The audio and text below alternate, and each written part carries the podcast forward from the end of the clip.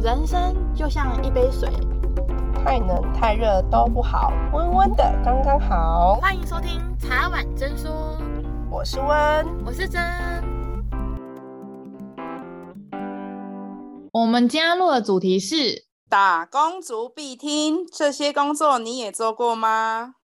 我们今天很开心可以邀请到胡思乱想、随便乱讲的两位主持人来跟我们分享打工族的一些经验。然后我们现在先请他自我介绍一下。Hello，大家好，我们是胡思乱想，随便乱讲。我是汉娜。大家好，我是如更小姐，美人鱼的那个如更。我们是杂谈类型的频道，目前已经经营了半年，很荣幸今天受邀来茶碗真说聊我们打工的经历。我们和他们也有合作另外一集关于感情的，那如果有兴趣的听众，也欢迎到我们胡思乱想随便乱讲的频道来听看看。所以，我们到时候会把我们合作那一集再放在资讯栏，所以大家如果想听的话，也可以直接按那个资讯栏的链接，然后去听那一集哦。那我们现在先进入主题，是什么样的情况会让你们觉得开始要打工？然后你们是几岁开始打第一份工？那我们先问汉娜好了。其实我以呃，当然打工是为了赚钱，但是我有一部分原因是为了增广见闻。就那个时候听说什么打工可以学到很多东西，于是我就想要打工。我第一份工作是补习班电话推销员，是国三升高一的暑假去的。那时候很流行去补习班试听课，然后我就想说，哎，那就顺便去打工赚外快，反正去一次也是差不多一两个小时，没什么负担。但是我很紧张，我超级害怕打电话，就是我讲电话会呃声音会发抖，一句话都说不好。而且那时候就是我第一次打工的时候，就第一天的时候，我就是因为话讲不好，所以很常被挂电话。那个时候打到一个我的国小同学家，但我没有跟那个爸爸说我是那个同学的小学同学，我只说我是叉叉补习班的。但是那个爸爸听到我声音在发抖，他人超级好，他就说没关系，不要紧张，慢慢来，慢慢讲，好，很棒，很好。他就这样一路一。一直引导我，因为我没有办法一次完整说一句话，我就会说说到一半就断掉。然后，嗯、呃，那个，嗯、呃，他说没关系，很棒，很好，他就这样鼓励我，好善良哦，超级善良。他跟我说，他女儿也做过这种工作，所以他知道我们很辛苦，所以他就不断的引导我。我觉得他天使，他超级天使的，蛮好的、欸。因为我我之前在你们。学生的时候不是在你们，在我学生的时候，我也有，我也有，我妈妈我我毕业太久，我也有做过这工作，也也会发抖吗？所以也会发抖？不会，我没有发抖，我可能因为我我的性子本身就比较开朗的，所以我可能对这还好，然后。我打去是刚好是学生本人接的，嗯、很瞎。他就说男生的思维，我也我也觉得，就是好像都是男生会问的问题。他就说那那老师漂亮吗？那有有有漂亮的老师吗？有漂亮的女学生吗？等等的。那你就会去想说，因为我也是新手，因为我也不知道。我就想说有啊有啊，你你可以来啊，顺便就是来看看你有没有就是觉得有没有漂亮的女孩子。我说啊，你们不是都很喜欢这种养眼的事情吗？哎，我那个时候就会讲这种话，哎，天哪，是怎么回事？确定是补习班招生吗？补习班招生啊，不然呢？不然是摸摸茶哦，怪怪的。可是我想讲，哎，我以前也在十八岁的时候去补习班，可是我不是打推销，我是当那个辅导老师哦，就要出考卷，因为我是带暑期班的，你要自己出考题，然后帮他们，就他们暑假之后有任何问题都要问你。然后你要有，比如说你这两个月你要有自己要教的这二十堂课或四十堂课，你要自己去排，你要教给他们什么，然后你要自己去排，说你要出哪些考卷，你还要让他们在暑期的过程中把他们功课写完，这样。对，我是带小五、小六的学生，然后有时候遇到一些国中的，哦对哦，国中的男生好烦哦，老师你有没有男朋友？介绍表哥给你，这样。然后我那时候是，啊啊、然后我就说可以不要吗？老师，你今天穿好漂亮，你要去哪里约会？这样，就我每天都要被这些人骚扰。然后那时候年纪轻，喜欢喝冰的水，然后他们同学就说：“老师，你不要再喝冰的了，你这样会生不出小孩。”然后我就说：“对，我看到你们这些人，我就不想生小孩，我就每天都要喝冰的。”这样看，因为他们有时候小孩真的很皮，国中跟五六年级的小孩超级皮，尤其男生，好恐怖哦。反正那时候就断定了，我本来就不喜欢小孩子，然后去上完补习班的工作之后，更讨厌小孩这样。打定主意以后不不生，对，不婚不生，就是从这个时候开始下定决心的。可是，所以你们是推销电话，所以你们大概一天都要打多少通电话？他没有给我们业绩压力，对，他只让我让那名单，然后我打完这一份，就是这一张 A A 四纸的名单都已经打完之后，我就跟他要下一张下一张。呃，后来我终于就是在那之后比较不害怕讲电话，所以呢，我我我高一的暑诶高一的寒假，我又再再次去。当电话推销员了，但这一次呢，因为很多家长就是已经很厌烦了，所以说他们就会直接挂电话，或者是先骂完人再挂电话。有些人说你你们再打来，我就告你们，告你们骚扰，告死你们，然后就啪挂电话。告死你们哦！为什么我不要直接像像我都会看到，因为现在有 Who's Call 嘛，所以你都会知道谁打的，我都直接不会听，然后按静音这样，然后他就自己。听了，然后他之后就不会打，因为他可能觉得这支要没有人这样，我也不会去伤害人家，因为人家也是出来工作的，人家也不是愿意的嘛，只是这个工作性质就是这样啊。那年代没有 Who's Call，而且我是打室内电话，就是没有办法来电显示说是、哦、是是不是补习班。对对对，可是也不用骂别人哈，好可怜哦，高中就要这样子被被遇到恐怖的人，他可能情绪控管能力有问题。但我觉得，但我觉得这个这个。还好，我因为很多人真的是被被骚扰到很烦，很多补习班打过去。我之前有遇到一个，是我也是国小同学的爸爸哦，他这个就是地狱爸爸。他问我说：“你你打过来我们家干什么？你是叉叉叉的同学哦？啊，你是不是喜欢我儿子啊？” 然后我就觉得很可怕，然后我就是呃随便讲了几个罐头的那个推销词之后，我就挂电话了。我觉得很恐怖。爸爸还好，有有什么毛病？就是自以为自己家里的小孩是怎样，是一个宝，好像人见人爱，花见花开。对，对他那个，我那个同学本身也是一个，就是有这种爸爸就有不不良的小孩。那个同学小时候也一直欺负我 啊，上行下效，好恐怖。对啊，所以身教真的很重要。就是人家都说有不良少年，是因为先有不良老年。就是上梁不正下梁歪，真的肯定歪。这种这种很多啊，其实蛮这种真的很多哎、欸。我以前也做过很多，我有做过几次的电话推销，所以我我可以心情上面可以理解你的状况。我其实很佩服打电话推销这件事情，我觉得 真的很无聊之外，然后你会一直被挂电话，吃到饱。吃到饱概念。有一次我超级荒谬，我就是那个打电话，就是一直被挂，然后呢，终于有遇到一个妈妈，是天使妈妈，我就说：“喂，您好，我是叉叉补习班的，请问方便跟您讲电话吗？”然后她说：“好啊。”我就吓到，因为我已经被挂几十通了，我就说：“你你愿意听我讲话吗？”他说：“愿意啊。”然后 我接下来，为什么你那么戏剧？戏剧？我我那个时候是真的完全我。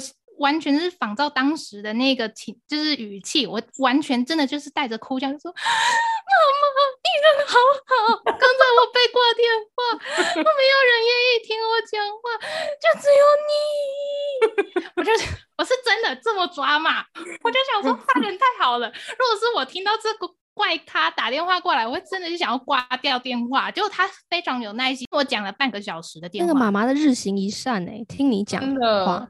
我觉得我本来是那个妈妈，只要从电话会觉得你是是哪里有哪里有问题。我本来是那个妈妈，精神失调是不是？本来想要听，没有听到你这样之后，会下一秒挂电话。就不想听。对，我后来也觉得超级荒谬，他他怎么会有这个耐心听下去？所以这边也是，我觉得也是刚好跟听众讲吧。我还是还是想觉得说，各行各业真的都有他辛苦的地方。有时候我们不需要，有时候我真的会接到推销电话，然后我就会说啊，不好意思，我不需要，哎，谢谢。就我觉得也不用，就是因为多讲这句话跟直接挂电话，其实对我们自己来讲应该没有到很困难。我不知道其他人的想法，但我觉得那是一种尊重吧，就是他们也是人，也是别人的小孩啊。就也不需要，我觉得可以直接挂，可是不要去骂他电话里面的人，这样。对，本来就不需要了。那我想再问呢，就是这样的工作，当时啊，就是他的时薪跟跟他的工时有很长吗？工时非常短，就是一次差不多一个小时、两个小时。我是补习班，可能早上有试听课程，然后下午就排个打工，然后晚上继续试听，然后就是一整天过得很充实。我就会觉得，嗯，很好，很好。我今天做了很多事情，但事实上我根本什么都没学到，就是自己心里觉得自己很棒。那你那个时候一个小时工时是多少钱？可能一百多吧。因为我跟你们年纪有差，所以我记得我当初的时薪是从七十七块起跳。年代有多久远？不是不是，我我会去补习，我会去补习班有一个原因是因为他的他的薪水给的比法定时薪还要高，所以那个时候我才会觉得很很开心，所以才会去。但后来我的第二份工作在超商，我就记得那个时候法定时薪是一百整。哦哦哦，我我我想起来，我记得我记得超商。那你补习班工作，所以你除了学到，你应该会学到就是跟人家沟通，或者是说讲话方面会比较有比较会有自己的方式的吧？啊，就是不会像一开始一样这么这么干啊，就是不会那么惊慌。但是其实我还是就是，即使是此刻此此时此刻。我还是常常不喜欢接电，会等那个呃来电通知变成未接来电。我会嗯，基本上不太想要讲电话，但是一旦接了电话，或是一旦需要打电话，我不会再发抖。我觉得这是对我一个很大的成长。哦，因为我觉得你很 drama 的人，所以你会发抖这件事情有点让人家难以想象。你都讲说你可以这种戏剧性的哭腔的跟他求的时候，我很感谢你愿意听我讲话。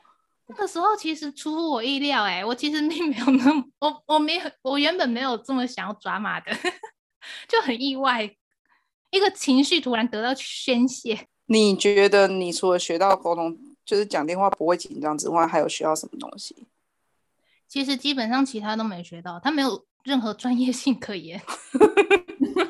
好哦，可是你会，因为我相信现在补习班还是还是有人在做很多电话的推销，所以我现在还是会收到很多推销的电话。那你会建议学生，不管他今天是国中、高中还是大学，是做这一类的工作吗？我觉得，如果是嗯，像国三升高一这种阶段，你可以去，因为有免费冷气，而且他的钱还比法定时薪高，就是当做一个锻炼，而且。国三升高一也不需要什么太专业的一些技能。如果是像大学的话，可能就是可能你可以找其他跟本身自己学的东西比较相关的。基本上就是补习班推电话推销员是一个没有发展性、没有前瞻性的工作，除非你以后想要进去补习班里面，不然的话，我觉得就是当一个临时突然需要钱，或是突然呃你自己本身并没有想要学到什么的人，你才。适合进去，那你刚好有多余的时间，一两个小时或三四个小时，那边里面在做 PT，刚好有冷气吹，对，就是这样，很轻松，也就坐在那边。因为后来我去超商就需要搬货、补货什么的，我就是会腰痛。如果我想要听听你分享你的第一份打工的工作，跟那时候的心态，还有你为什么会开始打工？我第一份打工是数学家教，是在我大学一年级的时候，因为我念的是数学系。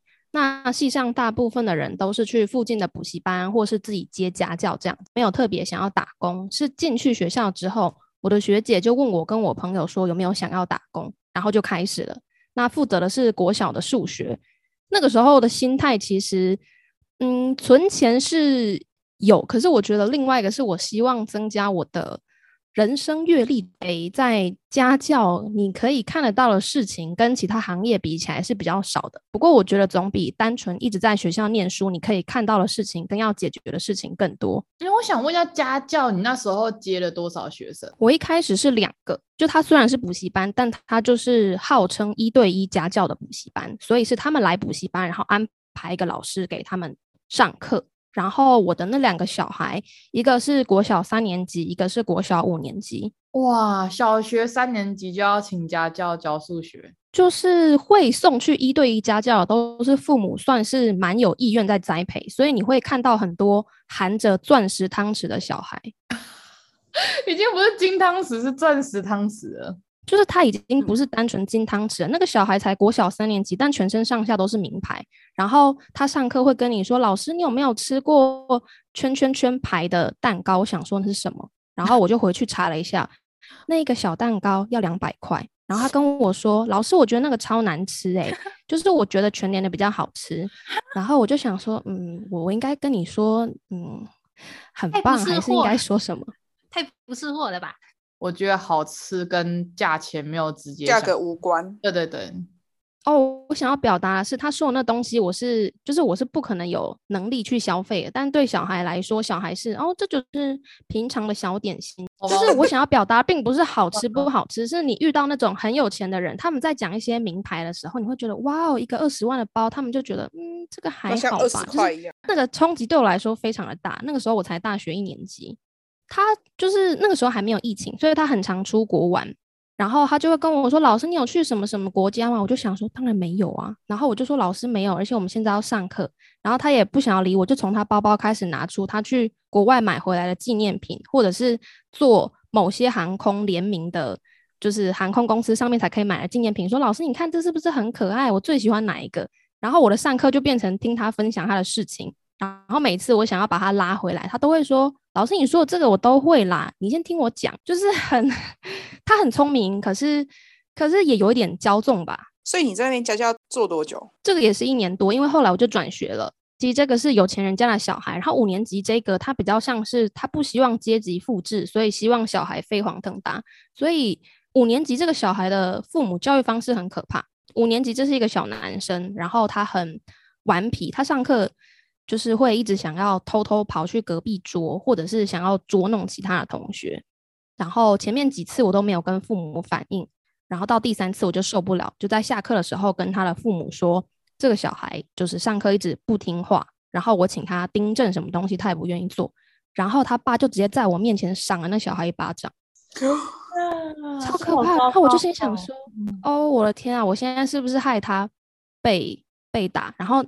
那个小孩被打，他就开始哭嘛，然后我就想说，哦，这个，因为他的父母来接他的时候，就不是像我这个三年级的小学生一样，我三年级这个他爸妈真的是开豪车来，小朋友每天都穿得很漂亮，但五年级这个爸妈就是比较像是不动阶级的父母，然后。他就赏了那小孩一巴掌，说：“你这一次只有考九十，我不是说这次没有一百不能回家吗？”然后我就觉得，哦，天哪，压力好大哦，我觉得好可怕。然后小孩会扭曲吧？以后不会什么反社会人格还是什么那种？就是赏他一巴掌之后，班主任就出来调节，就说：“哎呀，其实他平常很乖，就是最近可能就是开始帮那个小孩说好话，那小孩就就是就在那里哭，这样我就觉得哦，太可怕了。”没有，我这边也刚好也想探讨这个议题啦，就是。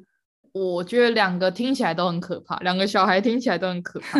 对，这真的真的。可是我我觉得好多父母都把自己的梦想跟自己的期待寄托在小孩身上，我不认为这是对的。当然想栽培孩子，然后让他变得比较好，那是很好的一个初衷。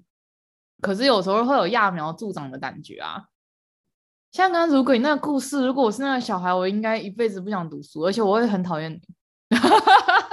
对，我我我我刚才也想说，嗯，他他应该会讨厌老师吧？竟然打小报告，对，你在我面前打小报告，还有被打哎、欸。然后就是有那一种，我不知道哎、欸。我以前当补习班老师的时候，我是也不能说宠小孩，但我比较会了解他们的想法。就像你讲，那时候我们才十八岁，我们第一次遇到小孩子，其实我们也还在学习，就我们自己也是学生嘛，所以。我遇到不听话的小孩子什么，我比较不会跟他父母讲，我会跟他说：“你为什么要这样啊？你是不是不想读书啊？那我们先来下象棋，下完你如果赢我，那就可以给你一杯饮料啊，没有的话你就好好去写功课。”这样太会聪明的方法，因为我们我们的补习班规定不能跟小孩玩扑克牌。你就很像赌博这样，可是可以玩象棋啊、五子棋啊这种东西，所以我通常都会跟他们讲，让大家来下象棋啊。然后有时候会像你讲，有一些小孩他真的专注力没有这么高，可是有时候换个方向想，你要一个小五的人专注力多高，真的很困难。其实你们补习班很特别耶，因为我遇过的补习班没有在下象棋的，就是都不会让小孩玩游戏。哎，我们真的会耶，就是五年级的，我们所以我们一起来下象棋。然后我也遇过那种像。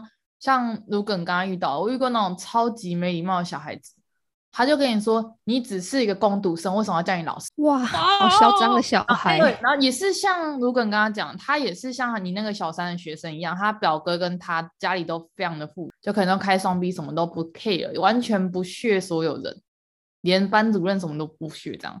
他觉得你们都比我小，是我拿钱给你们赚的，那种很恐怖的观念。然后不然就很多人在 A A，就不会叫老师，是 A A A 什么这样这样。然后我就一律不叫我老师，我一律都不会理这样。对，好像很多老师是用这种方式，然后后来他叫老师之后才会理他。对，然后所以你刚刚你刚刚在叫我，我说哎，我刚刚现在也听到你刚刚叫我干嘛？然后他才会以后他就是我觉得孩子是需要被引导式的矫正，我们没有要教训他，也没有要跟他说你怎样做是对，怎样做不对，但是很多事情是一个尊重。那如果他小时候就不尊重别人，那他以后会越来越。麻烦，而且会越来越大为。就像你们讲的，其实很多父母他可能因为在上班，不管那个父母有钱还是没有钱，他都是要有办法去赚钱嘛。只是他赚钱的多寡而已嘛，他不一定有时间可以去陪伴小孩，或在小孩旁边看他的整个环境，或是像如刚刚讲的，他爸妈自己身教就有问题。所以教出那样的小孩也不意外，只是小三的那一只是这样，因为我刚还没有说到一个小三的这个，他迟到都是以半小时为单位的。我们礼拜六要上课，我们是早上九点，然后上课上到十一点半，他就会十点。甚至十一点半才来，然后他妈就开着豪车来，然后到楼下之后就跟班主任说：“哦，不好意思啦，就是我们就是刚从什么地方回来呀。”然后我就觉得很不开心。我觉得你出去玩怎么可能是今天早上才出去玩？为什么你不能够事先讲？一定要迟到了非常久？然后才说哦，不好意思迟到，不然就是我已经在那里等了一个小时，然后他们才打电话来补习班说哦，我今天课就是先不去上，那我们就是再挑时间补课这样子，然后补课要完全配合他们的时间，然后已经挑好时间之后，他还是会迟到，不然就是又说要改。那通常就是时间到了，我们就会拨电话给他们，然后妈妈都会说会会会，我们今天会上，等一下就到了。他的等一下就是半小时或一小时，甚至一点五小时。好不好扯啊！然后我就觉得这种有钱人真是让我觉得，哎，不晓得怎么形容。他他们都不会大声讲话或干嘛，可是都很轻柔，然后让你非常想扒下去。没有，我觉得我自己在社会上工作的时候遇过类似这样的人，然后我自己认为那种有钱人都是假。我跟我朋友都说那是假有钱人啊，因为真正有钱人的修养跟格局不是这样。就是而且他还会跟我们班主任说，哦，我们从高雄过来比较远哦，因为我。大一的那个补习班是在屏东，对。然后我有时候很生气，我就会走回办公室说：“你在高雄，那你就去高雄的地方上课就好，你为什么还要送来这个地方？”然后每次都说因为路程遥远，他小孩子出国都不遥远啊，从高雄到屏东就很遥远了。没错，那边也只是我不知道哎、欸，我自己认为很多的问题啦，但是那都是他们自己的孩子，他自己决定这样教育，那他就要付出相对应的代价。就是像如果你看他在跟你讲话的时候，他会直接跟你说啊，你的都不是重点，我都会啦，你先听我讲，这就很对奇怪啊。目的是在这里上课，你如果那么爱讲，你要不要请你爸妈花钱去买听众来听你讲？所以其实我也觉得他是很孤单的小孩，因为有一次我就问他说啊，你上礼拜没有来上课，那我们要换时间上课，然后他就开始数给我听，他说礼拜一上芭蕾舞，礼拜二要游泳。然后礼拜三跟礼拜四小提琴，然后礼拜五是数学课，礼拜六要美术，然后礼拜日呢，我要把我之前没有练的琴还有没有画的画画完。我就说，那你这样什么时候可以补课？他说我不知道啦，你问妈妈。他才国小三年级，这么忙哦，超可怕的。为什么不是像？隔壁邻居又出去玩啊，还是去哪里？就是到处串门子之类的。为什么要这么忙？就是他非常忙，然后你问他喜不喜欢，就是说哦还不错啦。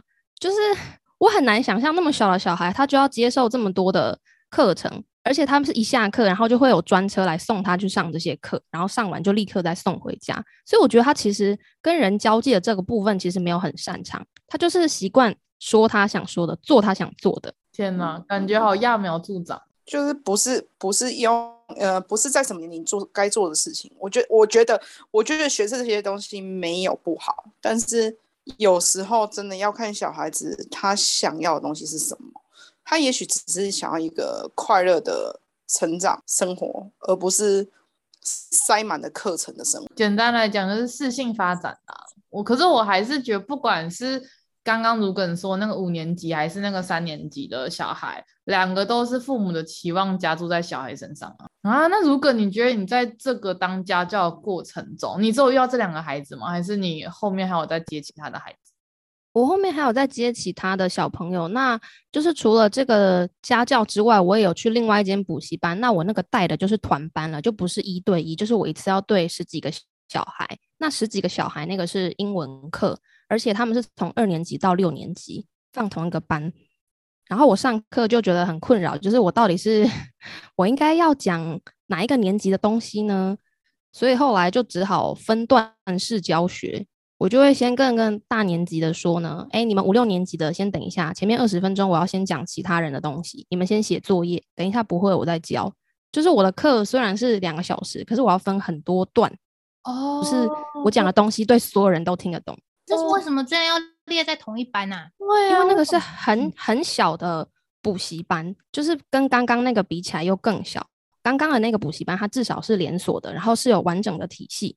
但是我说的这个，它就是某一个教育体系的人，他不想在学校当老师，然后自己出来开个补习班，所以他每一个班的人数就是五到十人，非常非常小。然后为什么国小的英文要全部集合起来？因为如果分开年级。上的话，成本太高了，一个年级可能就两个人、三个人，他这样要找一个老师来，那个价格太高，他又没有办法跟家长要那么多钱，所以他就全部拉在一起，然后请一个老师来上课。这好惊人哦！这种感觉就很像有一个老师，还要上一班，里面有资优生跟一般生，他到底要教难的还是教简单？对啊，所以就很苦恼，而且就是在上课的时候，他就教小的一些不太正经的东西，就是 大的已经开始接触到某些。就是可能比较成熟才会有的知识，他就会跟那个小的讲，然后小的就会一副听不懂，然后下课就跑来问我，然后我就很尴尬，不晓得我该怎么回答。现在小孩不会，我之前有一那个高中的时候还是国中的时候，有有小孩就是问老师超成人的话题，就是呃小学二年级问老师说，老师你会用保险套吗？就是他已经明显已经知道这个东西了。现在小孩学的东西很快，他们。很快就可以学到很成人的东西耶！我必须要说，反正那个时候我没有回答，我也不想要理他们，我就说你去问主任。然后主任就从楼下走上来说：“哎，如艮老师啊，那个，请问在课堂上都讲些什么？”他以为是我跟那些小孩讲的，真是跳到黄河洗不清了。天我就只好跟那个主任解释说我没有刚刚谁谁谁，然后跟那个谁谁谁讲了什么，然后那个小的不知道，所以我叫他下去。我就觉得真是非常的无奈。现在的小孩很难，不能讲控制，是他们会在上课的时候想要提出一些跟课堂完全没有关系的东西。你没有想要讲那个以前古早回答吗？等你长大了就知道。哦，这个这个我以后会考虑学起来的。可是我觉得现在科技真的太发达了，然后 Google 一下什么都嘛有，而且你说它有限制十八岁什么这样。你他很难去查，除非你要绑 Google 还是什么有办法确定年纪的，不然你按一个四，他谁知道他有没有十八岁？所以我觉得呢，我要在这里跟所有老师，不管是补习班的老师，还是跟学校老师，我觉得你们都辛苦了。就是我做这个工作就是一年多，可是我觉得我以后可能不会再做这个工作了。就是 no，它是一个不错的体验，你可以学习到说怎么样对不同的小孩，有时候是要面对家长。然后也会看到很多不一样的人生，我觉得看到不一样人生是好的，因为会因为看到这些东西，然后你去反思一下，呃，不管是正面的思或是背面的思这样子。但是我不会想太多了。哎，我这边也想要就是突，就跟如艮想法一模一样。我那时候在做补习班老师的时候，我觉得我亲眼看到一个国小六年级的学生对他爸妈大吼大叫。然后，因为我们是每一个学每一个月都要收有一个那个呃袋子，然后里面要装学费，然后学生要拿给我们这样。然后他就直接出去吼他妈说：“你为什么没有给我钱？老师在问呢，什么什么就很凶哦。”然后我就说：“你怎么可以这样跟你妈妈讲话？”然后说：“没有啊，他自己没有讲，就很恐怖。”然后，然后我就看那些，就像就像刚刚如艮讲的，有一些带带小孩来补习的家长，他其实是劳动阶层的，你可以看出来真的很辛苦。然后你可以看出来，他真的已经很疲倦了，然后还要被他这样小孩对待。然后我们他把小孩送来之后，那个小孩就是那样的个性嘛，所以我们老师教的也很痛苦，就是呃，他根本不会想上课，他也不会想写考卷。他就在整个教室里面这样给你乱，然后很多的学生会因为他这样子，然后跟他一起瞎起哄之类的。然后我就那时候上班，十八岁的时候我去上补习班嘛，当老师的时候，我就跟我回来跟我爸妈说，我觉得这是一个三叔的产业，小孩很不开心，因为他不想学这些东西，因为我们又有题库班，又有什么班这样，然后家长很辛苦拿着钱来，然后老师教得很痛苦。真的三叔哎，真的我很认真。三叔，我那时候也做了大概半年还一年忘了。然后我印象中我很我真的很痛苦，就是我觉得他们根本不想学，然后你讲再多都没有用。然后我而且有一些是像如果你刚刚讲的是父母自己有问题。我之前被父母骂过，说你可以不要让我小孩写那么多题目吗？他写这些有什么意义？类似这样。然后我说那我帮你查一下，你报什么班这样。就要报题库班，然后叫我不要让他写题库，哎，这个太荒谬了吧？你报题库班不写题库，那你干嘛还要浪费钱来这里？对，那我就刚说，哎，那个哪个妈妈不好意思哦，因为你当初报这个班就是要大量的写很多我们历史累积下来的那些题库嘛，你就是说必考，大家都一定会考，会考这类型的题型什么什么这样，他就不听，他说我小孩说写太多了，你可以不要让他再写了吗？那我就很尴尬说，可是题库班的本名，它的意义就是让你写很多类似的题型嘛。反正就是有很多恐龙的家长。我那时候上班的时候，我不是被小孩子这样子，就像如梗这样，就很没礼貌的小孩子，不然就是被家长这样子很无言的对待。所以我后来跟如根想法一样，我一辈子都不要碰这个产业这样。就是教师节的时候，我会特别感谢曾经的老师们，不管是补习班的还是我学校的老师。我觉得要面对这么多小孩，而且每年每年都有新的小孩来，我觉得他们真的太了不起了。而且一年比一年恐怖。我我应该想哦，我们那时候当老，我们那时候在补习班上班的的时候，跟现在又又隔了一段时间。那时候小孩子我就觉得很恐怖了，现在小孩我觉得应该有过之而没有不及。对，因为我在当补习班老师的时候，那个时候还只是呃普通型手机，就不是智慧型手机。就算小朋友有，他们也不太可能上课的时候一直上网干嘛，顶多用手机玩那个什么，呃小朋友上下楼梯，就是那种很简单的游戏。下楼梯，嗯。可是你现在变成智慧型手机，那就不一样了，就是 他要专心上课会更加的困难。诱惑太多了啦，真的。然后他们也因为有这些手机，还有这些其他东西，他们其实注意力相对不集中很多，而且资讯的获得会有点过量，就是有些东西不该是这些小朋友应该知道的，但是就因为现在资讯太过于发达，所以你有时候听到小朋友讲出来话，你就这样，我的天哪，就很惊讶，有没有？很惶恐，有没有觉得很惊人？就超出他们年纪应该认知到的东西之外，对，不好去分辨哪些东西在哪些不应该讲。对，甚至有些有的人，有的小朋友讲话也很酸人呢，就觉得你是在酸我吗？有时候会有这种想法，就是小朋友怎么了？他们可能看太多政论节目之类的，就学真的会有些小孩会学到一些很奇怪的叙述方式，然后我就会觉得啊，你们可不可以少看一点？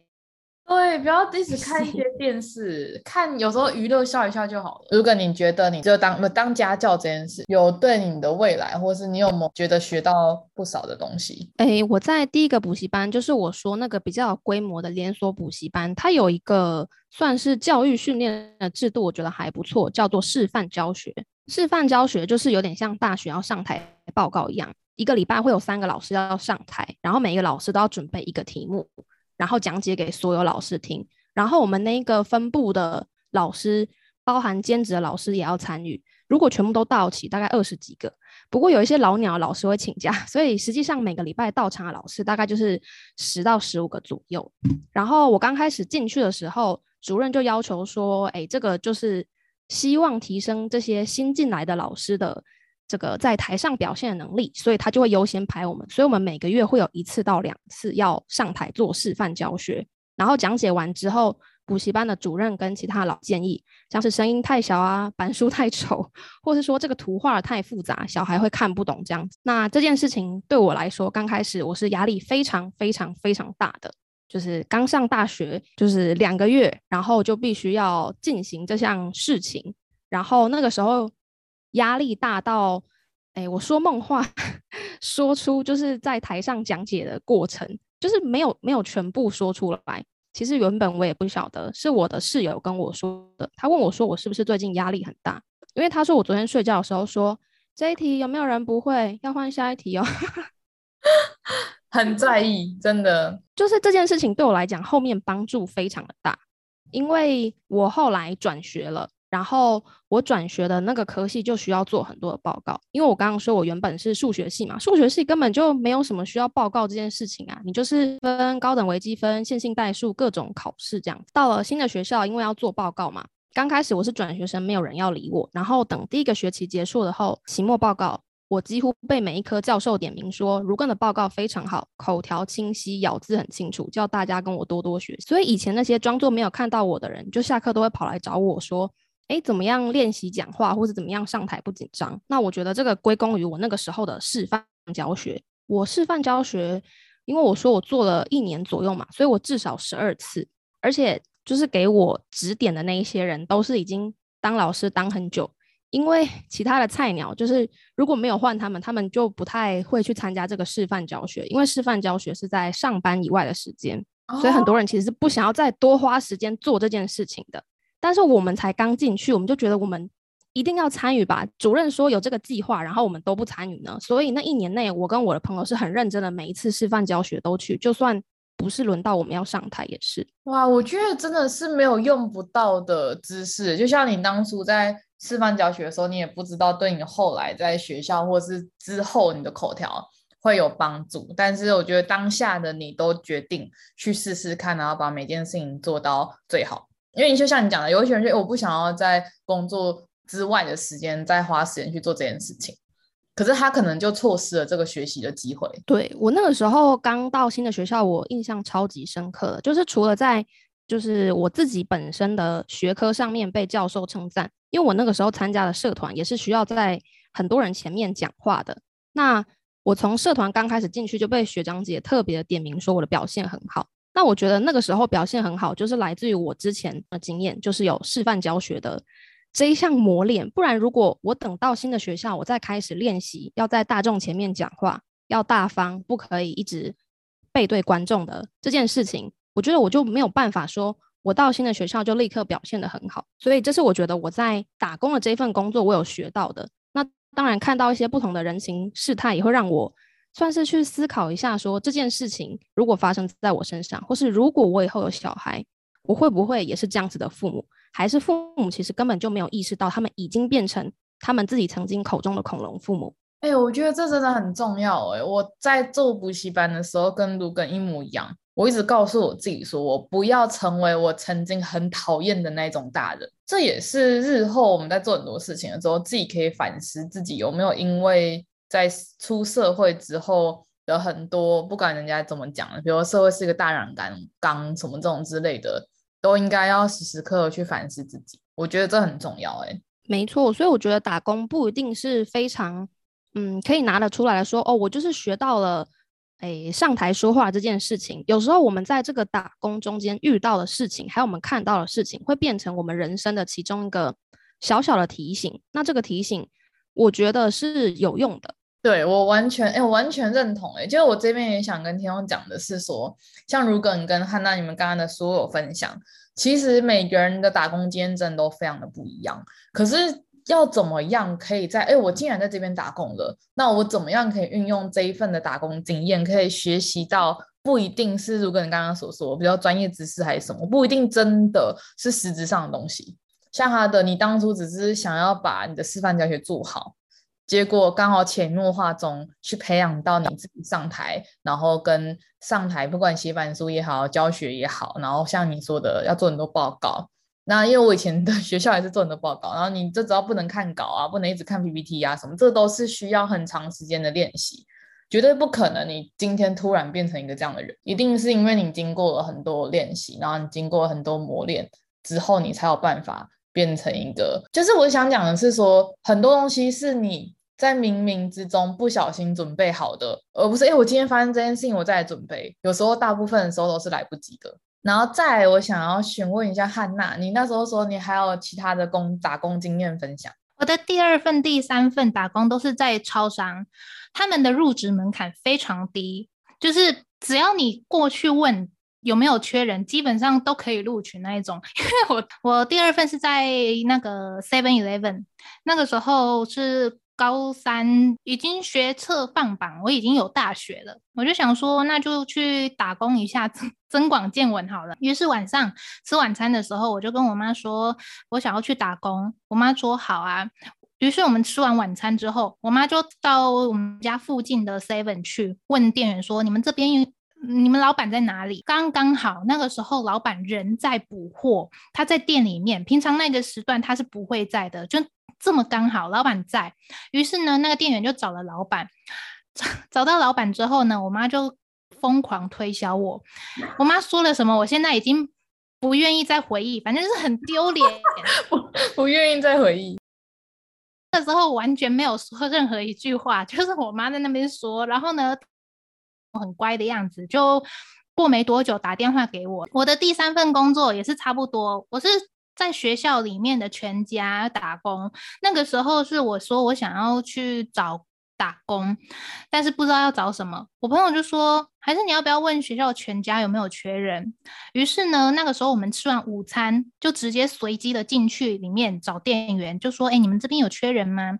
那个店员呢，就跑去找老板娘，老板娘人刚好在，刚好在办公室里面算钱。于是呢，我就被带到办公室里面去。带到办公室里面去呢，那个老板娘人非常好，是那种很阿莎里的那种个性。他就说：“啊，你一个人从南部到北部这边读书很辛苦啊！”巴拉巴拉巴拉巴拉，他讲超多，然后又讲到他女儿，又讲到什么什么。反正呢，老板娘就自顾自的讲了很多话，差不多半小时吧。我也是基本上没有讲到什么话。老板娘就说：“好，那你再补履历过来给我。”于是我就补了履历，我就这样子录取了，就是非常 随机的，他们门槛非常的低，所以如果是就是嗯那种你本身没有任何专业，然后你需要一份工作，真的是可以考虑超商，毛遂自荐，勇敢一点就有机会了。对，可是我印象中这边想请教你，就是超商是不是每个人都说可以在超商打工的人都是神人？因为你知道现在超商的服务真的是超级多元呢。我那个时候其实，在 Seven 的时候，我很我很不喜欢用 iPhone 哎、因为 iPhone 我个我我个人觉得有点难用，就是它有很多功能，我还要忙预购的事情，还有什么什么东西。那个时候，不过我其实很多技能都是在超商的时候学会，因为我我家没有微波炉，所以呢，我是在工作之后我才学会使用微波炉。然后，但是预购那种东西，Seven 卖的东西实在太复杂，所以其实我那个时候我就。就离职之后，我其实嗯，我我好像工作一个多月吧，没有完全学会，我只知道个皮毛，就知道哦，这个 i 要去 iPhone 那边按，但是要怎么按，要怎么选日期呀、什么的，这个我其实没有完全会。但是那个呃补货要先进先出，就是日期到期日比较前面的，你要把它往前摆。这一些就是有大概学到。我那个时候，我第三份工作在全家的时候，我还学会怎么煮茶叶蛋。就是茶叶蛋呢，你要先敲蛋壳，这样它它才容易入味。然后我的习惯是敲桌子，敲到它有一点微微的裂痕，再丢进去电锅里面。我朋那个我同事就说他。他朋友教他用加倍加棒棒糖，其他棒棒糖都不行，就只有这重量刚刚好，一敲就刚刚好的裂痕，然后就可以丢进电锅。但我我自己试了，觉得没有那么好用，我还是习惯桌子。那是生活小妙招。你在操场里面有没有遇过 OK？因为服务业最常感觉会遇到就是一些。形形色色的人，Seven 好像有遇到比较多奇怪的顾客，因为那个是在住家住宅区附近，这附近也有工厂，所以说就是人比较类型比较多啊。我还有我那个店，我还去过另外一家店，是在 KTV 楼下，就是 可以看到外劳买超多呃，义工移工买超多冰块，然后我同事就说他们要去开趴了，就可能是要配饮料什么的。然后那个，在我大学的时候，大大部分都是学生哦。学生真的很单纯，他们不会有额外的服务，就算你不微笑也没有关系，只要你的钱算对了就可以。我就觉得工作非常自在。我在我以前在 Seven 的时候，就是客人实在太多了，而且而且我还遇过外国人，然后呢，他他他要无糖绿茶，我我我英文又不好，我就讲话磕磕巴巴的，就讲说 no no no sugar 啊啊啊，this this no sugar，听得懂最重要，对啊，对，就好啦。就是客客人其实还好，就都很可爱，就是主要是那个时候我跟同事相处不来，我被同事霸凌啊？为什么？因为我学东西很慢，然后我动作又很慢，同事就会直接在店长，就是呃，我们那间店的是加盟店，店长就是老板，那副店长就是他的老婆，就是也是老板娘。那那个呃，我的同事会直接在店长面前就说：“哎、欸，你为什么要排他在这个时段啊？我们这个时段很忙哎、你排他在其他比较不忙的时段啦。”然后呃，就类似会在我面前故意很大声那样说，然后店长会说：“哦，人家做事细心啊，你看他扫地也扫得很干净啊，什么？”店长会帮我说话，但我知道他们还有一个赖群主，那个时候的我没有赖。所以我更容易被排挤了，就是他们的赖群组里面没有我，他们就会在里面再说一些其他的就是呃抱怨我的话，好烦哦！到底我我不知道哎、我我我觉得很，我觉得工作难免都会这样子，可是我我也希望可以透过这个节目也跟大家讲，就是。每个人都是出来赚钱的，真的没有必要去特别排挤别人。我觉得顶多就是大家就是打个招呼，然后平平的就好了。我觉得平平的就好了，真的不用特别去做什么太多的事情。所以你那个你在被排挤那个是在住宅区那个 seven 还是在学校里面的？在在住宅区的 seven，因为我那个我的第二份工作在 seven 那一个啊，让我就是嗯每一天去上班的时候压力都很大，然后。工作时数又很长，其实也不，它是普通啊，普通的八个小时，就是，但是在学校里面，因为我有课，所以都是从下午五点才开始上到晚上十一点，所以在学校的那个全家是时速比较低，而且同事很好。我在全家的同事非常好，他们人很好，很愿意教我。在 Seven 的这个同这他们，而且他们同事之间还会分几个流派，会互相讨厌。然后其中有有一个人离职之后，他还在交班日志上面大写说：“你们那个什么什么什么东西都做不好，什么什么字有没有在看呐、啊？”写的超直接的，就是他们互相还会讨厌，好烦哦！哎、欸，我好像比较少在工作上。就我打 PT 的时候比较少遇到类似这样的事情，可能我都觉得我自己事情做好就好了，我不太会管别人怎样。而且就是他们会有一种觉得自己的工作很重要，他们很很认真，所以你只要稍微有一点小出错，他们就会觉得你怎么这么糟糕，他们就会很不爽，就很容易会引起他们的怨言。但是我没有办法，我就是真的很笨，很多东西我就是很要学很慢。那我觉得这不是你的问题耶，因为我自己身边有很多朋友，他们也是一个，他应该这样讲，他不是他应该是说他会比较谨慎，所以他很多事情他需要做比较多次，他才会记得，或是因为很多程序比较复杂，他可能需要人家不断的提醒他这样子。可是我都会跟他们说，反正你只要态度好，人家都不会觉得怎么样。因为态度跟工作能力还是态度比较重要一点点。伸手不打笑脸人，这个人什么都会做，但他态度超级高傲，然后就像你那个小三的学生这样子，应该也不会有人想他今天变成大学生然后来上班，应该也不会有人想跟他一起上班。搞不好他们家很有钱，他就直接回去妈妈的公司上班，他最好是不要放出来，继承家产。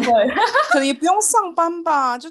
躺平啊，就在家就好了，就富不过三代哦，再多的家产就躺平，也不一定让他烧烧不完哦。你不知道现在，你不知道现在最流行的工作是躺平吗？就是躺平就好了。可是最恐怖的是，父母的江山都是在下一代败掉的。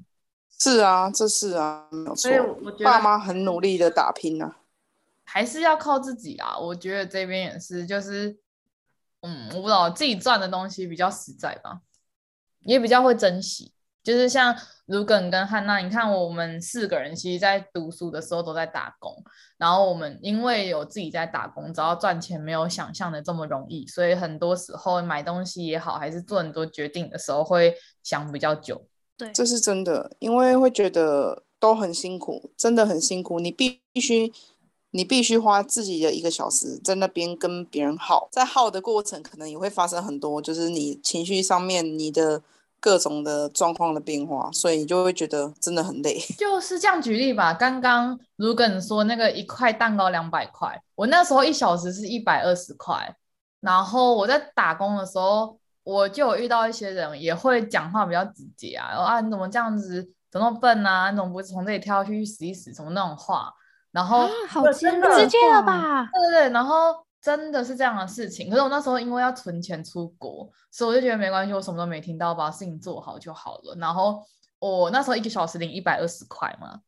人家知道那个一那一块蛋糕，我要做两个小时，然后在那边遇到那些很奇怪的人，然后两个小时才会有一块蛋糕，还会走四十块。我的意思说，你做，因为你自己辛苦赚来的钱，尤其那时候我们都只能打 PT 嘛，因为其实我们那时候在读书，也不会有人让我们做正职，所以我其实蛮鼓励大家在读书的时候去打一份工，因为你可以更认识这个社会。当然，社会本来就会有一些现实跟残酷的一面。但是也有很多很好的人，就像刚刚汉娜讲的，她打电话的过程中遇到天使爸爸跟天使妈妈这样。可是社会本来就形形色色人都有啊。然后这我想问一下汉娜跟如根，你们你们建议大家什么时候去打工？然后你们经历像我们刚刚分享这么多工作，你们有什么建议大家？哎，如果工选打工这件事情，大家要注意哪些东西是最重要的？你们认为最重要的？可以给给想要打工的人一些建议，这样子。那我们先请如根讲好了。我想要给打工人的建议，第一个就是你要先评估你现在的状态是不是有心力再去面对打工这件事情。当然，如果说你的经济状况就是很迫切需要的，那可能你就没得选择。可是如果你的家庭给你的，其实你是可以生活，你的打工并不是真的需要支撑这个家里，那你要注意你的打工。尽量是不要影响到你现在的课业，不要本末倒置。因为我有遇过有同学，就是他打工打到他把他的课都废掉了，就都没有去上，然后就就是一直被当，然后还要再花钱暑修。我觉得这样子太不值得了。工赚到的钱全部都拿去缴暑修的费用啦，对，超级得不偿失的。而且，好，你在便利商店或是在其他的地方，你学到的东西很多，但是这个真的可以变成你未来的。就是工作上的养分嘛。如果你这个学位没有拿到的话，这样不是其实就是很不值得的。你还要再多花时间来把你原本应该的学业补起来，或者是说你甚至延毕。我有遇到一个学长，他是延毕的，然后我就觉得太扯了。然后他也因为延毕，然后跟他的女朋友发生一点状况，然后后来就分手了。我就觉得哇，这个真的是你真的这么热爱你的打工吗？我以为他是为了要逃。逃当兵哎、欸，可能抽到海军陆战队，于是 延毕，隔年再多抽一次。我大学的那个同事，他抽到海军陆战队，结果他他真的延毕，然后我以为他是要重抽签，就 对他竟然还是抽，没有他没有重抽，他竟然就是持续的去海军陆战队。所以各位不要逃避了，对，不要逃避。我一直都这样觉得啦，就是每件事情发生都是有原因的。那就算我们很不幸遇到一些我们不想面对的事情，但你还是要勇敢去面对它，因为老天爷让你遇到这件事情，一定希望你在中间学会了什么。当然，我们在那个过程中都会觉得很痛苦，可是你事后你遇过，然后你度过了之后，你回想起来就，就诶。我好像在我人生最挫折，然后最痛苦的时候，我反而学会最多。对，然后关于打工，我还想要算是给所有即将要打工或是正在打工的人一段话，就是我觉得不是所有的工作都适合所有的人。如果你在工作里面受挫，然后你也很努力的想要解决，但是还是解决不了，然后你弄得伤痕累累，那你就可以考虑换跑道了。比较弱，所以你换，你只是还没有找到你的海洋，就像。我们不能叫所有海里面的鱼，它要适应沙漠的气候，或者是叫它们要会飞。每个人都有适合自己擅长的事情。我觉得很多人都会拿自己的短处去比别人的长处，觉得哦，对我就烂，我就不行。可是其实那只是你还没有试到，就是适合你的。但也不是鼓励大家说遇到挫折就哦，对啊，放弃啊，反正不适合嘛，我再换新的。在你还很年轻时，你可以这样任性，但是你年纪越大，你会发现你很难这样子任性。我说的是，如果你已经努力了，而且已经超过你身体跟心理的负荷，不要犹豫，快点逃。如果你继续撑在那里，受伤的是你。就是 这好像有点心灵鸡汤。我想说，现在毕业季应该有蛮多小朋友会思考自己的未来，或是说对初入职场。不适应，不管是你现在刚进到一个打工，或是新的工作，哎，不对，我是如艮，这应该是如艮汤，不是鸡。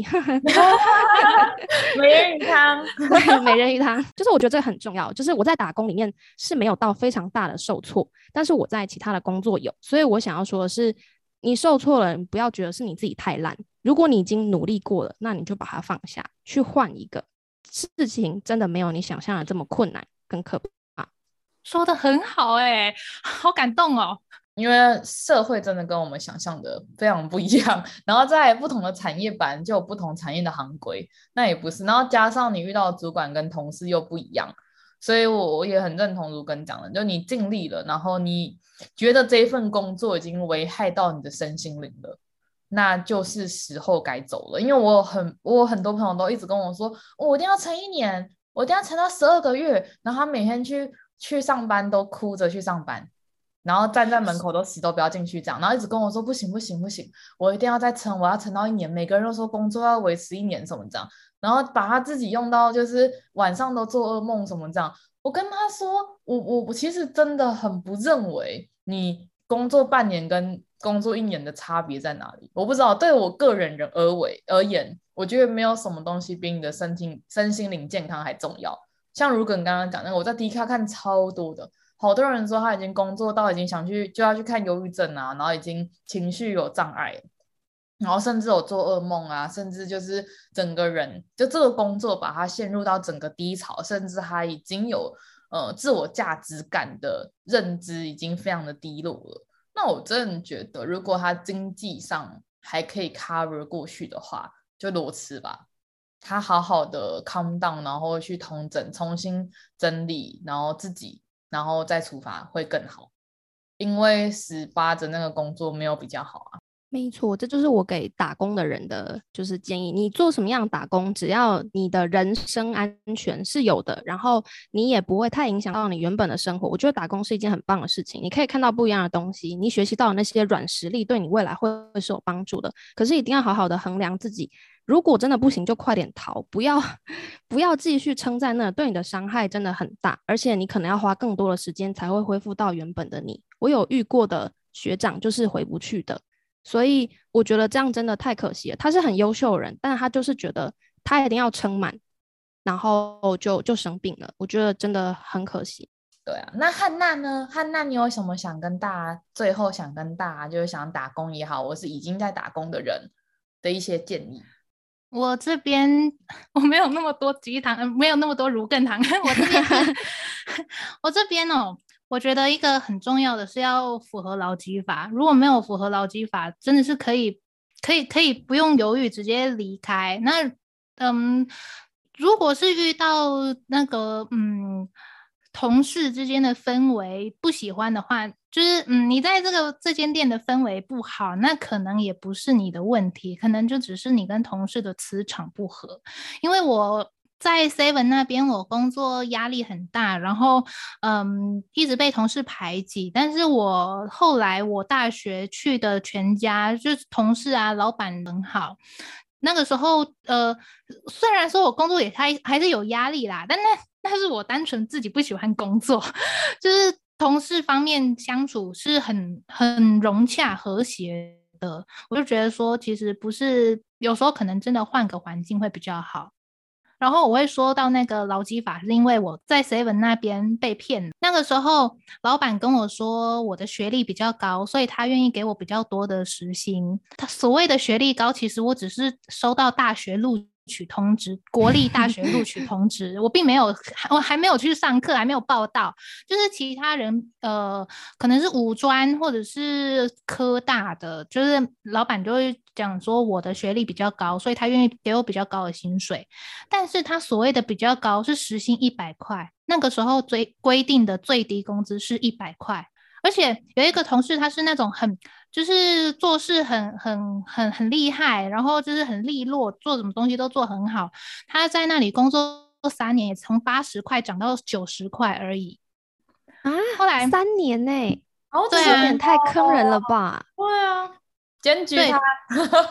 但那个时候我就是之后就到北部读书，我也懒得去检举了。而且那个时候就是，嗯，我是老板那个入账，他的薪水入账的时间是我早就已经在北部的时候，所以说我那个时候没有算，是我妈去帮我刷簿子、刷存存折的时候，他才在那边除我的那个工作的时数，才说，嗯，你这个才九十几块，所以我被老板骗了，我并没有拿到一百块。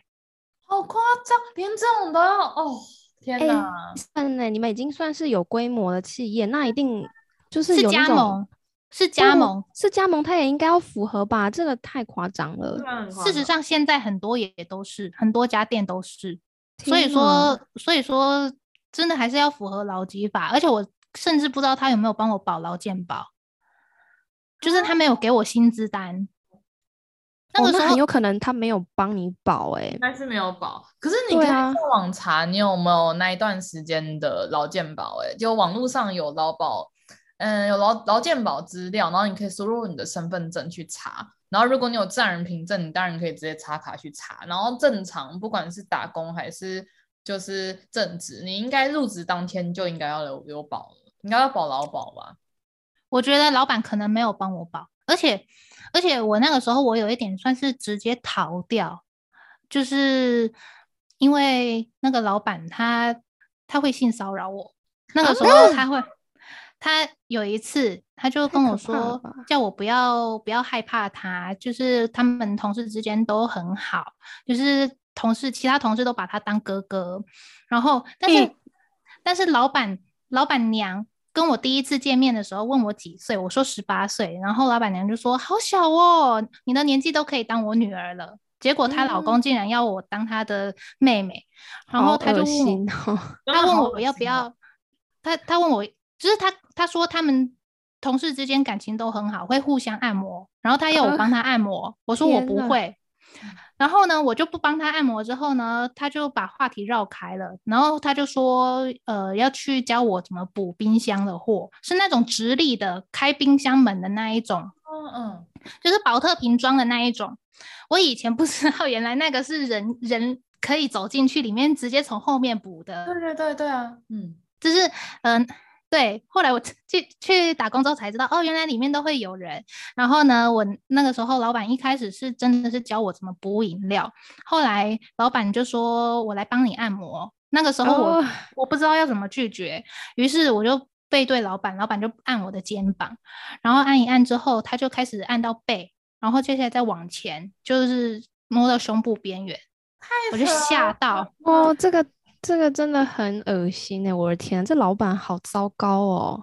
我吓到，我就往前跳了一步，然后呢，就是脱离老板。老板就说：“呃，会痛吗？”我就说，我就很慌张，点头说：“对。”后来老板也没有再碰我了。从那之后他，他他都没有再碰过我。可是，呃，我从这之后我就觉得很可怕。后来我在在我大学毕业之后。开始工作之后，我在我的现在的工作不太，哦，我想转职，然后我就发现我家附近有一家外商公司，我就想要进去。可是我犹豫很久的原因，是因为那个外商公司就在那间 Seven 的隔壁，一墙之隔。哦，所以我那个时候我投履历之前，我就很犹豫，很犹豫，因为我后来都不敢再去 Seven，任何一家 Seven 都有一点点阴影。就是包含什么星巴克、康士美，还有统一泡面啊，什么维力炸酱面都不行。对，我都会有一点抵触。好恐怖哦！这真的很，天哪，这这真的很。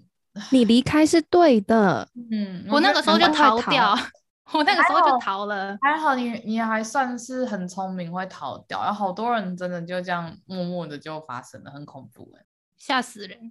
店家叫。Cam cam key 啊，其实我觉得你真的是要检举这边。这边我想要跟大家讲一下一个观念，就是不管是现在要去打工，还是未来想要找打工，还是之后想要找做正职工作的人都好，就是记住，今天如果你进到一个公司，只要让你先花钱，这间公司就可以不用去。就是说，先花钱买他们公司制服也好，或者是说叫你自费健检也好，这些东西。如果说是叫你先出钱的人的公司，就可以不用待了。没有没有正规的公司还没赚到钱就叫你先花钱。那有一些我听过，有一些零售的会有这种这个状况，那自己再去评估。然后刚刚汉娜那个状况呢，如果也有人遇到的话，请你勇敢的说出来，不要就是因为会害怕，我知道会害怕，那真的汉娜怕吧？我超害怕，而且我后来是怕到好几年，对对，我我这件事是已经事隔快十年才敢说出来，我之前是不敢说的，就不愿意面对这一段回忆。对。我可以理解你的心情，因为会觉得好像被人家用异样眼光看待。但是这边要跟大家讲，就是心态，自己心态要重才是重点。如果你遇到不管是骚扰你的同事、主管、老板，请你勇敢说出来，因为他们就是因为之前可能也有一样的行为，那大家都没有去反应，所以他们就死水之尾。然后就会变说，好像只要进去的员工都会有遇到这状况，那到后面就自己选择隐忍，然后选择离职，然后自己内心会有阴影。但是我觉得你也很勇敢，就是去面对这件事情，因为愿意说出来，就代表其实你已经把这件事情放下了。所以就是大家找工作的过程中，就是要还是要先观察一下，然后多了解这间公司的企业方面的问题，因为还是要保护好自己，这样。我觉得自己的权益要顾啦，但是像温刚刚讲那个，只要付钱就不待，这个我是持中间的想法，因为其实我朋友很多人都在上市上柜公司，人家也是会要你先付出点东西啊，因为如果你只来上班一天，然后我帮你健检也出了，然后制服什么都给你，然后你上班一天你就走了，那也是公司的成本，所以我这这个很。困难，甚至我知道有一些精品业的，他会希望员工先买他们自己精品的衣服、制服，然后你半年后你还待着，他就送你。对啊，这个是还是有啊，所以我说有一些状况，有一些状况就是看自己去斟酌啦，有一些。有一些真的是要斟酌一下，但是有的真的是花太多钱，那真的就是不要。在合理范围的啦，比如说像健检跟制服，我觉得就还好。但以上的东西，我就觉得那大家自己思考，除非他的薪水真的给很高，而且我跟你讲说，哦，只要你待了满半年或一年之后，我们会退给你，或是之后的制服是我们出，那样我就觉得很合理。他要自保啊，因为现在的。员工离职率也太高了。如果我们自己开公司，你也会觉得，哎，那个成本真的很高，流动率很高。今天来上班，明天晚上直接跟你说不来了，这种多的是。因为很多朋友是开公司的，所以他们就跟我说，那个也是一个成本。所以我觉得这边大家要自己去衡量。然后再就是像刚刚汉娜那个例子，我真的听到现在毛骨悚然，你知道吗？鸡皮疙瘩都起来。我到现在还觉得自己都能感受那个很恶心的感觉。所以我觉得。很佩服汉娜愿意讲出来，也愿意跟大家分享。但是所有人都应该要去捍卫自己的权利。然后我之前有遇过类似的动就状况，然后我是直接制止的人，就因为我可能个性比较凶，所以我会直接说：“欸，你可以不要碰我吗？”类似这样，我会直接讲。然后至于违法劳基法的，我会去找主管或老板讲。那如果他还是坚持没有要算给我的话，我就会直接去。投就直接去检举他这样，但我都会说，哎，我想要确认一下是不是有什么误会。那如果你坚持，就我只会这样问嘞。他说啊，对不起，我们少算给你。那我就觉得算了。对，然后因为时间关系，所以我们今天录到这边了。然后非常感谢如梗跟汉娜跟我们分享这些故事。对，跟我们大家说拜拜，拜拜，拜拜，拜拜。谢谢今天大家的收听，有任何想法都欢迎留言给我们哟。喜欢我们的话，别忘了上 Apple Podcast 留五颗星，或是追踪我们的 IG 茶碗真说。